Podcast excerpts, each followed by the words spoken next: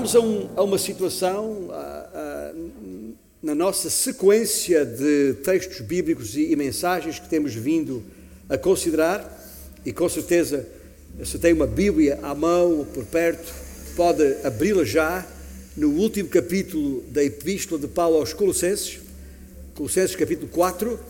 Nós vamos considerar agora os últimos versículos uh, desta epístola. Estes versículos, eu diria que é aquela parte da, da epístola que pouca gente lê ou apenas lê por ler para cumprir a leitura ou o calendário de leituras, de que quase ninguém fala e que a maior parte dos pregadores passam ao lado. Não que ignorem, mas eh, não privilegiam o conteúdo este, destes versículos. A leitura faz até ao versículo 6 e depois o que vem a seguir não parece ser mais do que a inclusão, a inclusão meramente formal de alguns dados pessoais algumas minudências, uh, mero pormenor, com muito pouco ou nada a ver conosco. Parece, mas não é. Não é pormenor, eu diria por maior, de facto. Na verdade, é da maior importância.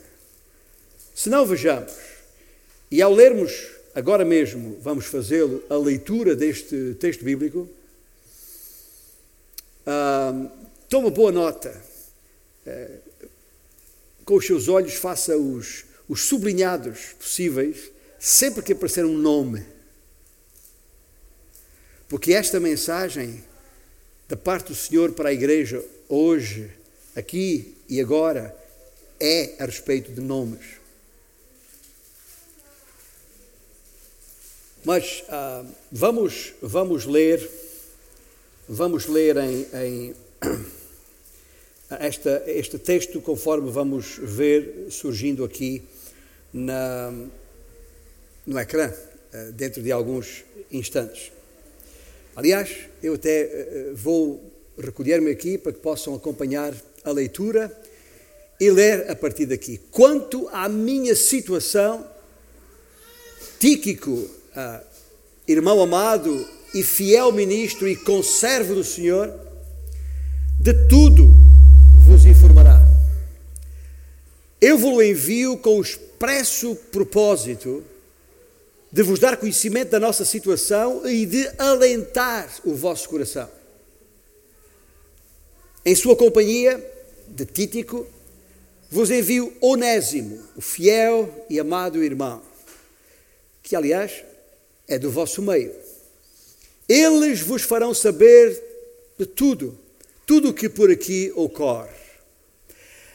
Saúda-vos também Aristarco, outro nome, prisioneiro comigo, e Marcos, o primo de Barnabé, se recordam dele, sobre quem recebeste instruções. Eh, eh, se ele for ter convosco, acolhei-o. E este parênteses aqui no texto bíblico não é mero acaso, é que João Marcos, eh, as informações que tinham corrido nas igrejas não eram muito favoráveis a ele, dado o seu comportamento anterior. Uh, mas ah, as coisas mudaram e agora a instrução à igreja é acolhei-o.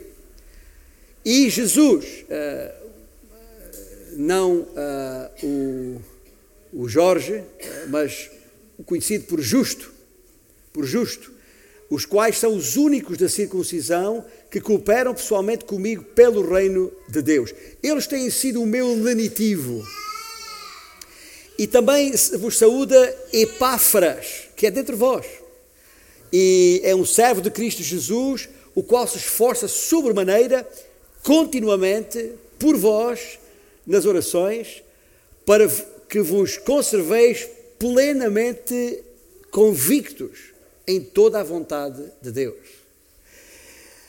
E dele dou testemunho já agora, uh, de que muito se preocupa por vós, pelos de Laodiceia e de Hierápolis. Saúda-vos também Lucas, o médico, o médico amado, e também Demas. E são nomes que se sucedem aqui. Lembra-se que eu falei no princípio? Guarda estes nomes tanto quanto possível na sua mente. E uh, saudai também os irmãos de Laodiceia e Ninfa, uh, e a igreja que ela hospeda em sua casa. o texto original, até uh, os melhores textos levantam algumas dúvidas se era uma ela ou se era um ele, mas pouco importa. Era a casa de Ninfa.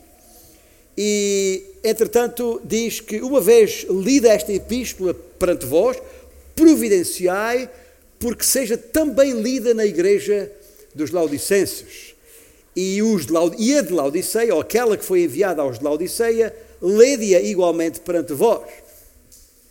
E, e, e, já agora também dizemos aqui que os estudiosos nestas coisas, na história da Igreja, eh, uma boa parte deles considera que a carta aos Laodicenses, na verdade, é a carta que está no texto bíblico com o nome de Efésios, aos Efésios. É, é curioso isto. O que não é de estranhar, porque Efésios, Laodiceia, era uma cidade circunvizinha, era uma localidade circunvizinha da, da, da cidade de Éfeso, como era Hierápolis, como era Esmirna, como era Troade, como era eh, muitas outras localidades, mais ou menos como a grande cidade do Porto, onde nós estamos. Que há uma grande cidade base, como Éfeso era, e depois uma quantidade de outras localidades eh, desde Matozinhos, Maia, Valongo, Hermesinde, Gaia, Espinho, enfim, os irmãos conhecem. Esta ideia é uma área e as cartas foram escritas especificamente para os crentes e as igrejas naquela área. E, portanto, uh, veja que dá a ideia que a intenção de Paulo é que estas cartas fossem cartas circulares. Okay?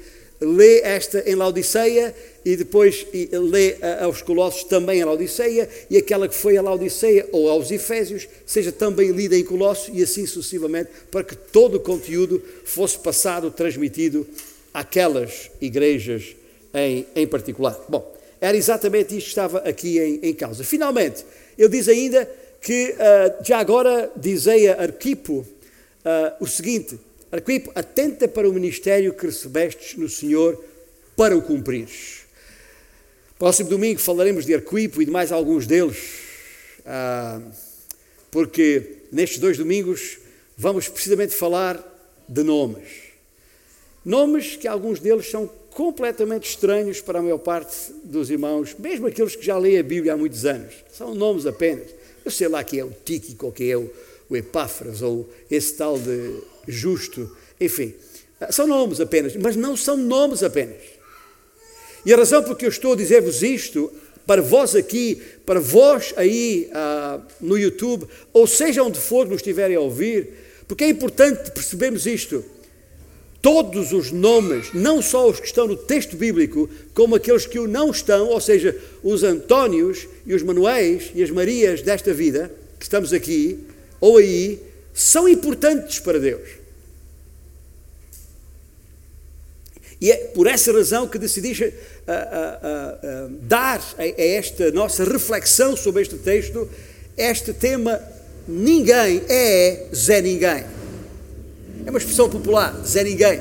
Sabemos que o Zé Ninguém significa alguém sem valor, sem importância, alguém que passa despercebido ou que não, não damos por ele ou que pouco importa. E o que estamos aqui para dizer de forma inequívoca é que para o Senhor ninguém é um Zé Ninguém.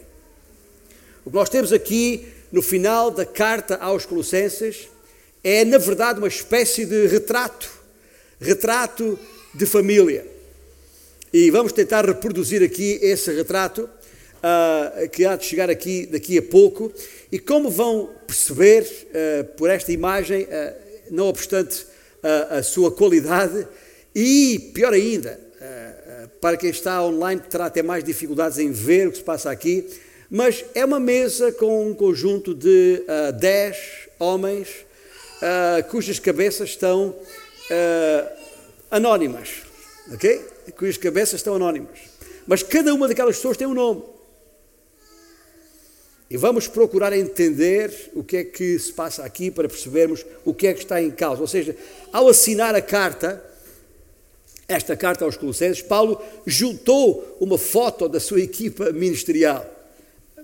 Num só ângulo, uh, uh, pediu ao empregado de mesa para tirar uma foto da, da sua equipa que estava ali em refeição ou em reunião, juntos. Juntou todos aqueles que o ajudaram no cumprimento do seu ministério. E ali, a partir da sua cela da prisão em Roma, expressou a sua mais profunda gratidão, a sua mais profunda expressa, a, a expressão de, de satisfação, diria eu, declarando que tudo aquilo que lhe foi possível fazer ao longo do seu ministério só foi possível fazer por causa da fidelidade e lealdade daqueles que ao seu lado combateram com ele o bom combate pela fé. É isso que Paulo quer transmitir aqui. Para além de deixar claro à igreja de Colossos que se porventura estavais preocupados por eu estar tão por aqui sozinho, ele diz: Não, eu não estou sozinho, eu nunca estive sozinho, de facto. Por isso, uh, tranquilizai-vos neste sentido.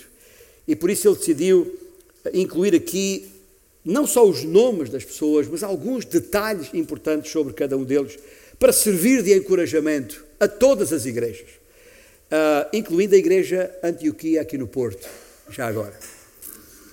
E este, esta, esta forma dele terminar a sua carta dá-lhe assim um, um toque muito pessoal numa carta essencialmente doutrinária. Okay? E isto que não podemos passar ao lado. Portanto, Paulo, ou para Paulo, este pessoal é indispensável. Estes são os homens que tornaram o seu ministério possível. Nunca o poderia ter feito sozinho. Aliás, ninguém pode.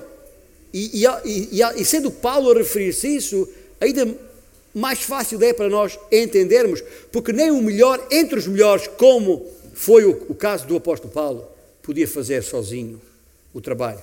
A ajuda de gente próxima é imprescindível. Era, é e sempre será. E assim continua a ser. Ainda há pouco, na nossa classe de escola bíblica dominical, eu estava a referir-me aos homens, aos meus companheiros de, de, ministério, de luta, de combate pela fé em Moçambique. Uh, estava a ler estes nomes aqui, estava na minha mente a passar os nomes dos, dos, homens que trabalham comigo em Moçambique. Cada um deles, desde o norte de Nampula até Maputo. E percebendo que uh, o trabalho é ainda assim, continua assim. Dizer, era impossível eu poder fazer a obra que tem sido possível fazer em Moçambique, em todo aquele território, não fossem estes homens. E assim continua a ser. Portanto, não há nada de novo aqui. O que nós vamos fazer, e a minha proposta para vós aqui hoje, é precisamente conhecê-los, hoje no próximo domingo, é conhecer estes homens, aqui referidos por Paulo, um por um. Ok? Um por um. E, e, e, e mais, uh, uh, e ainda antes de, de, vos apresentar cada um destes, destes homens neste retrato de família aqui, eu queria dizer-vos que este princípio é um princípio transversal a toda a Bíblia. Em toda a Bíblia se percebe que uh, Deus sempre planeou as coisas dessa forma. Ninguém tem que trabalhar sozinho. E não, vou, não vale a pena entrar aqui em exemplos da vida de Moisés e, e de muitos outros, uh, uh, mas, por exemplo, estou-me a lembrar no livro de Provérbios, uh, um texto que, que, onde se lê, no capítulo 27, como o ferro com ferro se afia, assim o homem ao seu amigo. Eu quero dizer-vos, irmãos, que a, a, a, minha própria vida, o meu próprio caráter, a minha própria capacidade de, de ministério, enquanto fora e trabalhando com tantos e diversos homens, me enriqueceu, aprendi muito, cresci muito, fui afiado, digamos assim, este pedaço de ferro com alguma ferrugem já, mas fui afiado. Né? E, e assim deve ser. Aliás, a, a, mesmo numa igreja local como esta, os irmãos sabem ao longo destes mais de 20 anos aqui que o objetivo foi sempre ter uma equipa de líderes. o próprio conceito de presbíteros aparece no texto bíblico sempre no plural. Porque é necessário e, e que nos afiemos uns aos outros. Em Eclesiastes, por exemplo, e ainda por falar nos, nos livros de, da sabedoria, no capítulo 4, uh, versículos 9 e 10, lemos isto Melhor é serem dois do que um, porque têm a melhor paga do seu trabalho. Ou, por outras palavras, aumenta também a produtividade quando são dois. E depois diz o texto mais, porque se caírem, ou, ou se caírem, um levanta o companheiro. Ai, porém, do que estiver só, porque caindo não haverá quem o levante. É um princípio bíblico, está, como disse, transversal a toda a Bíblia. Demos alguns exemplos no Velho Testamento. No Novo Testamento, Atos capítulo 13 é talvez o, o, o exemplo mais conhecido, isto para nos aproximarmos deste retrato o mais rapidamente possível. Quando em Atos 13, ali, logo no início do capítulo, temos a situação que havia na igreja de Antioquia, da Síria.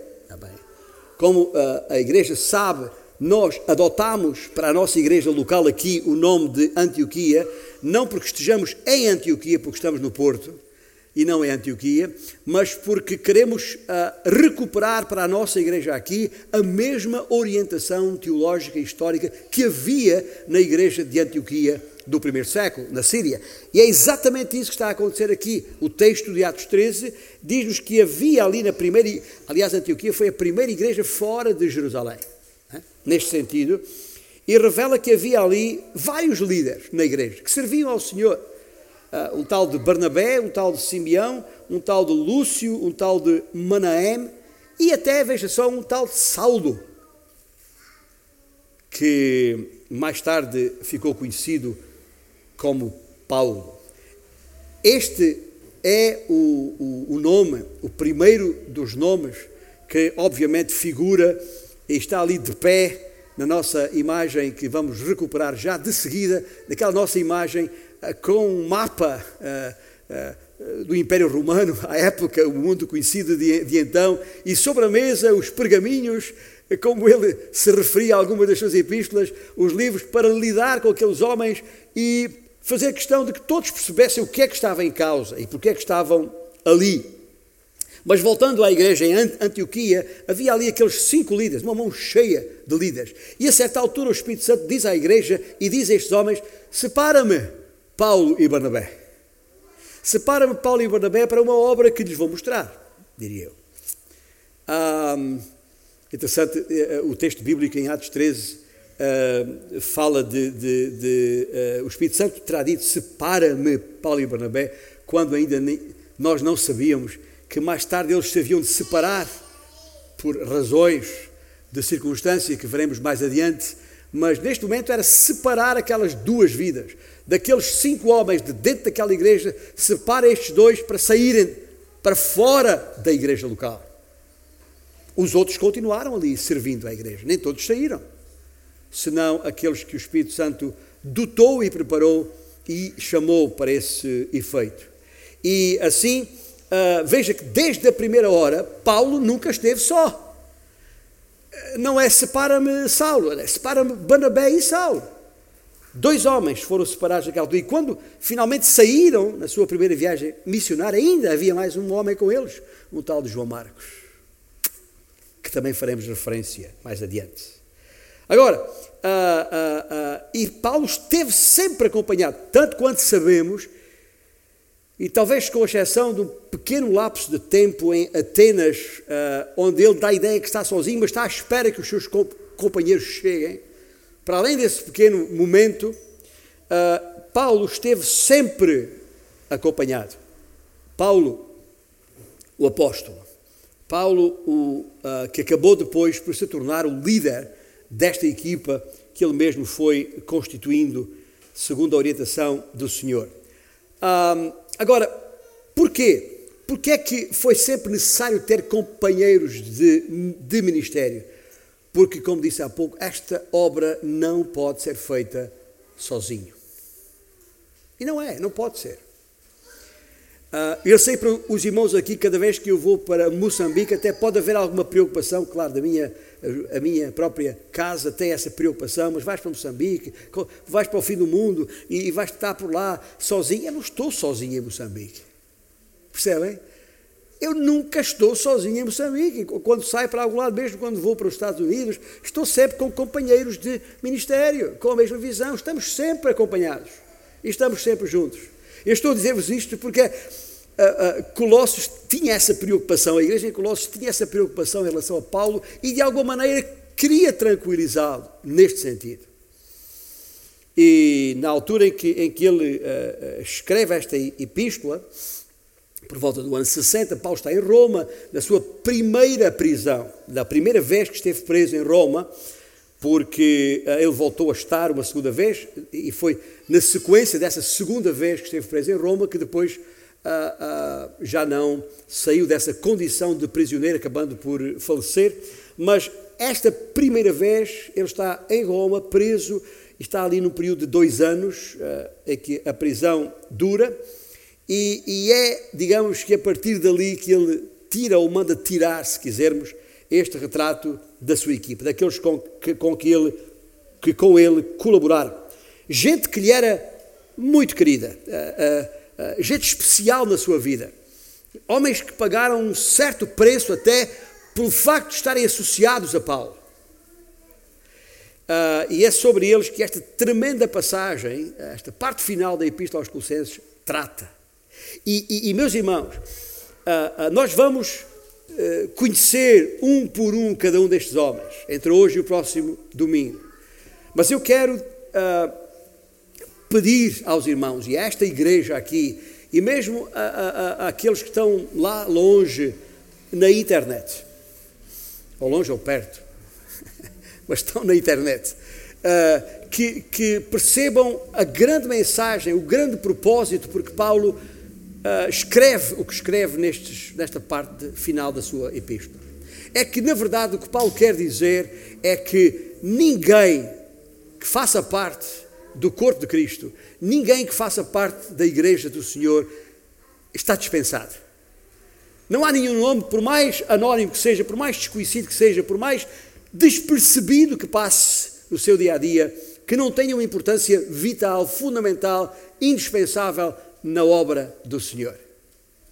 Isso é importante perceber isto porque é importante perceber isto porque talvez enquanto vamos preenchendo cada uma daquelas bolas sobre uh, as cabeças de cada um destes homens, talvez o Espírito Santo vá falando ao teu coração e estejas uh, quando é que aparece o meu nome ali? Não sei. O Espírito Santo dirá que é Ele que chama. Mas este é o objetivo do que está em causa. Mas vamos conhecer o, o primeiro nome que ele indica aqui. O, logo ali à, à direita de, de, Paulo, um tal de Tíquico. Um tal de Tíquico. O Tíquico que eu, olhando para a vida dele, resumiria não muito diferentemente daquilo que o próprio Paulo o define. Um homem com um coração de servo. Coração de servo é a expressão-chave deste homem. Ah, ah, ele, ele, Paulo escreve: quanto à minha situação, ou seja, a minha presente condição em que me encontro, uh, Tíquico, o meu irmão amado, fiel ministro, conservo do Senhor, de tudo vos informará. O nome Tíquico uh, significa uh, literalmente afortunado. E de fato assim foi.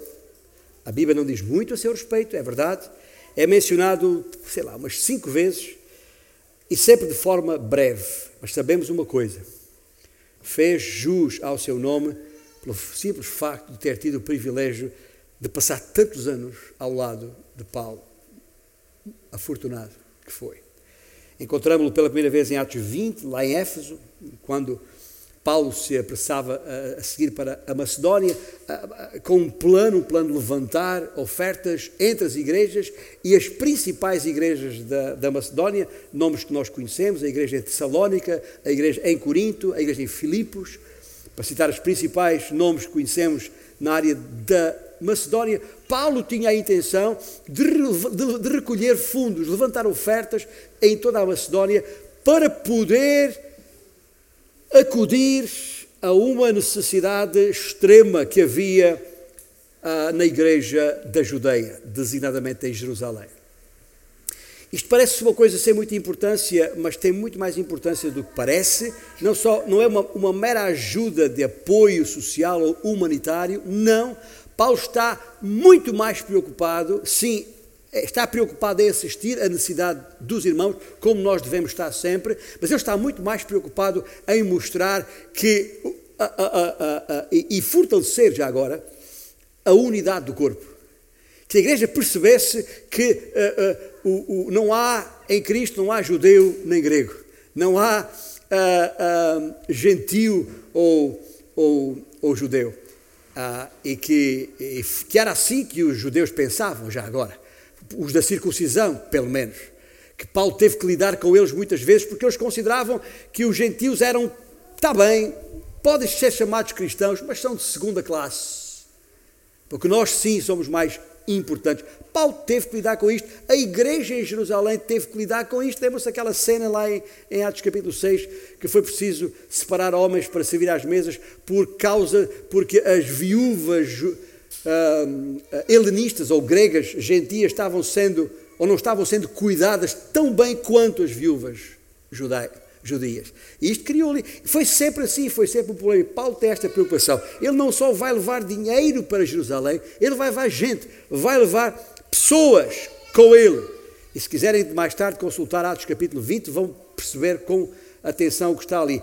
E estão ali em Atos 20, uh, ah, no versículo 4, não precisamos abrir lá agora, mas em, Atos 20, uh, ah, versículo 4, como disse, não precisamos abrir lá agora, mas veja mais tarde e, e, e estão ali sete nomes que terão estado ligados a este levantamento de fundos e à viagem até Jerusalém. Tíquico é um deles. E Tíquico acompanhará Paulo a Jerusalém. Esse empreendimento é revelador do tipo de coração que este homem Tito tinha. Uma jornada seria longa. Para trás ficavam amigos, família, igreja, profissão, uh, mas não hesitou. E, mesmo não sabendo quanto tempo duraria. E já agora, convém lembrar o seguinte: aqueles tempos são muito diferentes dos tempos de hoje.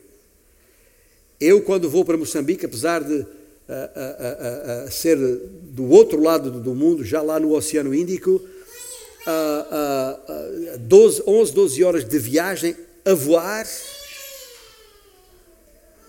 é muito mais fácil hoje. Entra num avião, tem uma hora, uma hora marcada, a gente mais ou menos sabe quando vai, quando chega, quando embarca, quando volta. E naquele tempo não era assim, as viagens naquele tempo não eram pera doce. Sabia-se quando era a saída, mas não se sabia sequer se havia regresso a casa. Mas Tíquico estava lá, em Colossos, sempre com Paulo. O homem leal, sem dúvida. E por isso apetece-me chamar o, o, enviado especial de Paulo, o homem da sua confiança.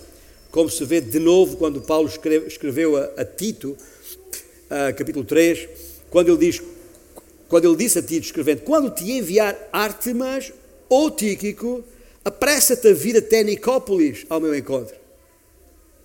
Como que diz? Uh, Tito, não te preocupes com a igreja em Creta onde eu te deixei, pois Tíquico saberá cuidar dela, se for ele o, uh, o enviado. E eu, uh, isto, isto, é interessante, é, é, é, temos alguém que começa por ser um mensageiro enquanto enviado para, para levar uma carta ou mais, e acaba como um mensageiro pregador à igreja. O homem é pronto para qualquer serviço. Basta ter um coração de servo, e este homem tinha. Uma última, nota a respeito de Tíquico está naquela que queremos ter sido a última carta de Paulo, a segunda epístola escrita a Timóteo. E a Timóteo, Paulo disse no capítulo 4, versículo 10: Timóteo, procura vir ter comigo depressa. Para logo a seguir, o versículo 12, dizer: Quanto a Tíquico, mandei-o para Éfeso um enviado especial para substituir Tito em Creta e para substituir Timóteo em Éfeso. Hoje em dia, uh, os, os, pastores entendem esta, esta linguagem, é, é, é, é, o, é o protótipo do pastor interino, né? que vai, uh, na ausência de um pastor aqui, vai para lá e, e, garante o, o, o, ministério que, que ali uh, ocorre. mas já agora, eu estou a dar toda, este, toda esta informação sobre ele para vos fazer perceber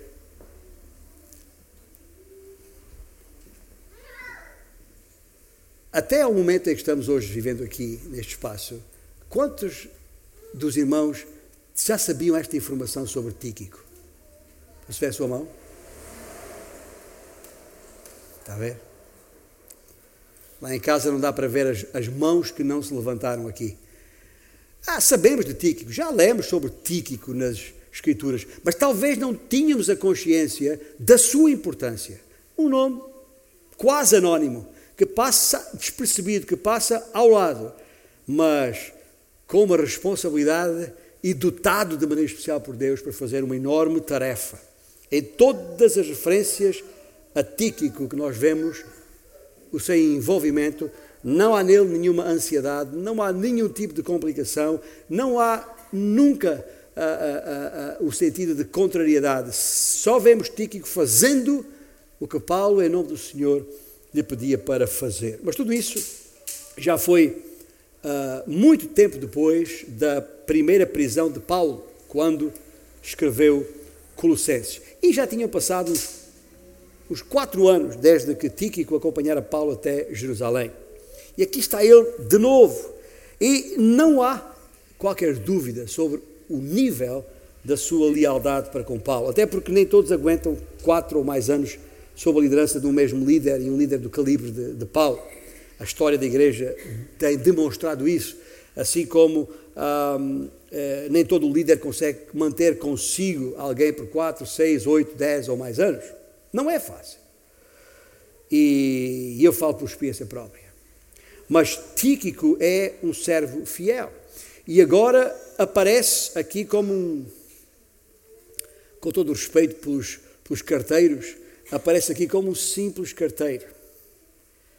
Ah, mas, e já agora, para, para, para, que, para, que, não, para que fique claro que ah, a tarefa de carteiro não era nada de tão simples assim naquele tempo. Naquele tempo, ser carteiro ah, era, não era para qualquer um. Tinha que ser um, alguém de, de muita uh, tenacidade, muita coragem, muita for, força. Não vou entrar em, em, detalhes agora sobre o é que era preciso para cumprir uma responsabilidade dessa naquele tempo. Não vou agora entrar em detalhes só para não vos cansar. Ainda por cima estão de máscara nem, nem conseguem respirar em condições, só para não vos, vos cansar. Porque realmente perceber a tarefa de um carteiro naquela época é de perder a respiração. E já agora devo aqui referir que não se tratou apenas de entregar a carta, como aliás fiz referência no início, a carta aos Colossenses. Está bem? Uh, pois se lermos Efésios 6, 6, 21, uh, Paulo aos Efésios disse: E para que saibais de tudo a meu, a meu respeito e o que faço, de tudo vos informará Tíquico, o irmão amado e fiel ministro do Senhor. Um texto praticamente igual ao que acabámos de ler em Colossenses 4. O que quer dizer que Tíquico não levava apenas uma carta com ele, levava duas. Duas cartas tinham um caráter geral dirigido a todas as igrejas da região, como se percebe bem pelos versículos que lemos em Colossenses 4. Saudai os irmãos de Laodiceia e Ninfa e a igreja que ela hospeda em sua casa. E uma vez lida esta epístola perante vós, providenciai porque seja também lida na igreja dos Laodicenses. E, o, e, os, e a dos de Laodiceia lede-a igualmente perante vós. Cartas gerais, portanto, como referi, incluindo uh, Hierápolis, que é referido no, no versículo 13. E ainda mais, quer ver? Teria também a carta a Filemão com ele. Eu estou absolutamente convencido que Tíquico levava também consigo aquela pequenina carta a Filemão. Uh, porquê? Porque no versículo 9 ele diz: Em sua companhia de Tíquico vos envio também Onésimo, que é do vosso meio. Ah, estão a ver? Onésimo era o escravo antes fugido, entretanto arrependido, convertido e agora voltando a casa transformado. A casa de Filemon, onde a igreja se reunia. E, e, e, e Onésimo está a voltar a casa, mas já lá vamos porque Onésimo é referido a seguir e eu vou referi-lo a seguir. Entrega, portanto, de Filemon, Colossos e Efésios. Eu não sei se isto chega para demonstrar que não era um carteiro qualquer, que não era uma tarefa para, para qualquer um. Para além do, de homem da distribuição postal, chamemos-lhe assim, uh, uh, e enviado especial, Tíquico era um pastor. Foi também um encorajador de tudo vos informará, e eu vos envio, diz Paulo, com o expresso propósito de vos dar conhecimento da nossa situação e, note bem, de alentar o vosso coração. O pastor faz isto. Alenta, encoraja, fortalece. Com três frases apenas, eu acho que Paulo resumiu as, as credenciais de Tíquico, o seu CV, currículo vitae, né? Uh, uh, inequívoco, está no versículo 7. Irmão amado, fiel ministro. Ministro é a palavra grega diáconos, que, como sabem, que significa servo. Uh, e Tíquico nunca procurou a proeminência, serviu apenas, ou limitou-se a servir. Irmão amado, fiel ministro e, em terceiro lugar, conservo no Senhor. Ele antes usou a palavra diáconos, mas aqui usa, uma outra palavra, que é a palavra sundulos, que significa escravo. Obviamente, estamos a ler a palavra do Senhor e, e, e, Deus nunca usa palavras à toa, como é óbvio. E cada palavra tem o sentido que tem, vale o que vale, tem toda a importância. Veja, ele refere-se a Paulo como, como servo enquanto colaborador seu. Mas quando se refere à ligação de Tíquico com o Senhor, não é um colaborador, é um escravo. Porque foi comprado pelo Senhor e comprado por bom preço, como sabemos muito bem, adquirido pelo Senhor a um preço uh, único e uh, in, incomparável, o sangue de Jesus Cristo, que obviamente, e é importante que isto não passe despercebido a ninguém, porque quer no significado que a palavra uh, uh, conservo no Senhor aqui tem, é também importante não perder de vista, não passar desapercebido o facto que o Senhor transformou estas vidas, estes homens, justamente em Cristo Jesus. Porque qualquer um deles primeiro teve que conhecer o Evangelho, primeiro teve que entender a razão porque Cristo veio ao mundo. A razão porque o Messias veio de facto e Deus se fez homem e habitou entre nós para poder tomar o nosso lugar naquela cruz, onde tomou, porque obviamente era eu e tu que devíamos ter sido crucificados e não Cristo, porque nós somos os pecadores, Cristo nunca pecou nem podia pecar enquanto Deus. E portanto, esse torna o seu sacrifício na cruz substituindo-nos ali um sacrifício perfeito, que é capaz de transformar qualquer um da morte para a vida, das trevas para a luz, da perdição para a salvação, do inferno para o céu. E isso é o que, é, o que Cristo realizou na cruz do Calvário, morrendo por nós e depois, ao ressuscitar, garantindo vida e vida eterna. É, é por isso que nós podemos falar deste lado de cá, como povo seu. É, é, estou a usar a expressão Zé Ninguém para dizer que no corpo de Cristo ninguém é Zé Ninguém.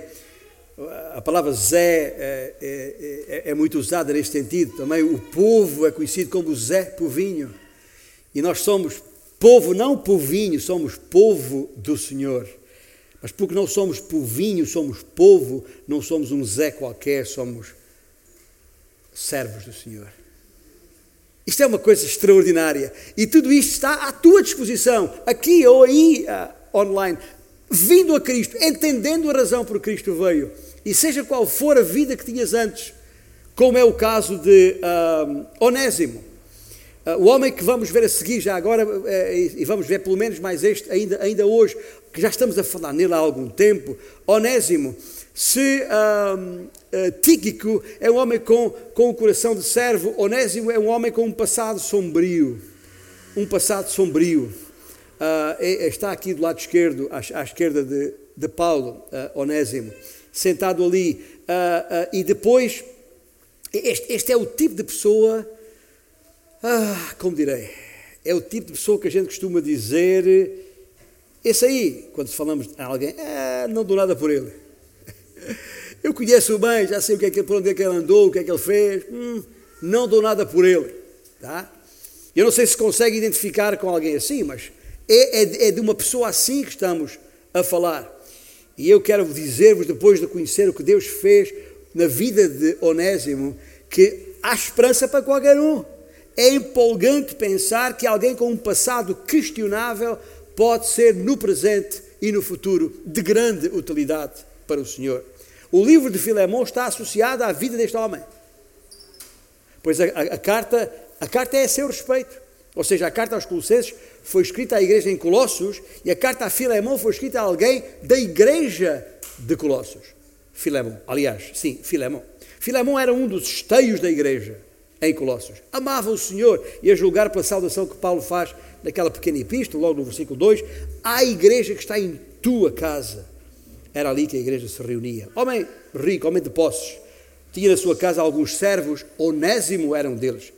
Mas Onésimo não gostava da situação em que estava. Não. E fugiu. E de acordo com as leis da época, quando um escravo, se o escravo fugisse, rompendo assim os, os seus laços com o seu senhor e fosse apanhado, estava condenado à morte. E eram mesmo executados. Mas Onésimo arriscou e fugiu, foi para longe, foi, foi até Roma, ah, onde, onde procurou ah, ah, satisfazer a sua carne nas sensualidades que uma grande cidade tinha para lhe oferecer. Só que em Roma conheceu quem? Paulo. Ouviu o Evangelho, converteu-se, a sua vida foi transformada, porque é isso que o Evangelho faz transforma vidas. Incrível. Às vezes a gente para para pensar: 2 milhões de pessoas que havia naquela cidade de Roma, também, tá e o mesmo homem que havia conduzido Filemon, o dono de Onésimo a Cristo, é o mesmo, porque foi isso que aconteceu, de acordo com a epístola, é o mesmo homem que vai agora levar a Cristo o escravo de Filemon, Onésimo. Como é que isto, como é, quais são as chances disto acontecer?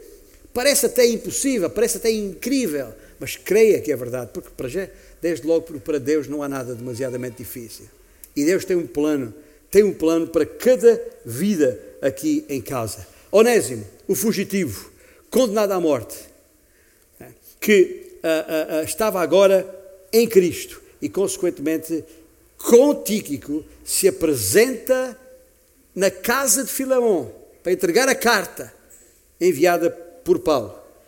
E o que é que Paulo diz sobre Onésimo? Ah, oh, quando chegares lá junto de Filemon, diz, lembras daquele malvado fugitivo, está aqui, está aqui, eu trouxe comigo para de volta aqui. Nada disto acontece. O que Paulo diz de, de, de é o fiel e amado irmão, versículo 9, que é do vosso meio. Incrível. É isso que Cristo faz na vida de uma pessoa com um passado assim. Faz com que esse passado passe. Aos Coríntios ele disse: é uma nova criatura. As coisas velhas já passaram. Aos Gálatas lembrou: em Cristo não há Judeu nem grego, não há escravo nem livre, não há homem nem mulher. Agora, Filemão, ouça bem, Onésimo é teu irmão em Cristo. Agora, Filemão, recebe-o como tal. O mais eficaz exterminador dessa praga chamada esclavagismo na sua forma racista ou noutra forma qualquer, que nas últimas semanas tem ocupado tanto espaço nos mídias a propósito da, do sucedido em Minneapolis e outras cidades dos Estados Unidos. O mais eficaz exterminador dessa praga chamada esclavagismo é o cristianismo autêntico. É isso que é capaz de transformar vidas. Trata-o por irmão, por amado, por fiel e, e, e, naquela carta a Filemão, sabe o que é que Paulo diz sobre Onésimo? Onésimo é o meu próprio coração. A presença de um homem com um passado assim neste nosso retrato é a prova inequívoca do poder transformador do Evangelho. É bom ver passado um passado assim e Deus continua a usar gente assim. Acabo uh, esta referência uh, a Onésimo fazendo uma referência, ou lembrando aqui as palavras de Inácio, Inácio, um dos pais da igreja primitiva, ah, numa carta não canónica que escreveu à igreja de Colossos, ah, e passo a citá-lo: Recebi em nome de Deus toda a vossa congregação na pessoa de Onésimo, um homem de inefável amor e vosso pastor Exorto-vos em Cristo Jesus a que o ameis e a todos os que forem como ele. Espetacular. É ou não é? Espetacular. Fiamon podia agora dizer: do meu escravo fugitivo é agora o meu pastor. Impressionante. É isto que Cristo faz na vida de qualquer um, se tão somente lhe apresentarmos a nossa vida aos seus pés, dizendo: Eis-me aqui, usa-me a mim. E o desafio, à medida que vamos olhando para cada um destes homens, ainda no próximo domingo, é que tu procures chegar a esse ponto na tua vida. Será que o meu nome não devia estar nesta, neste retrato de família? Pensa nisso enquanto cantamos uh, Eis-me aqui, Senhor.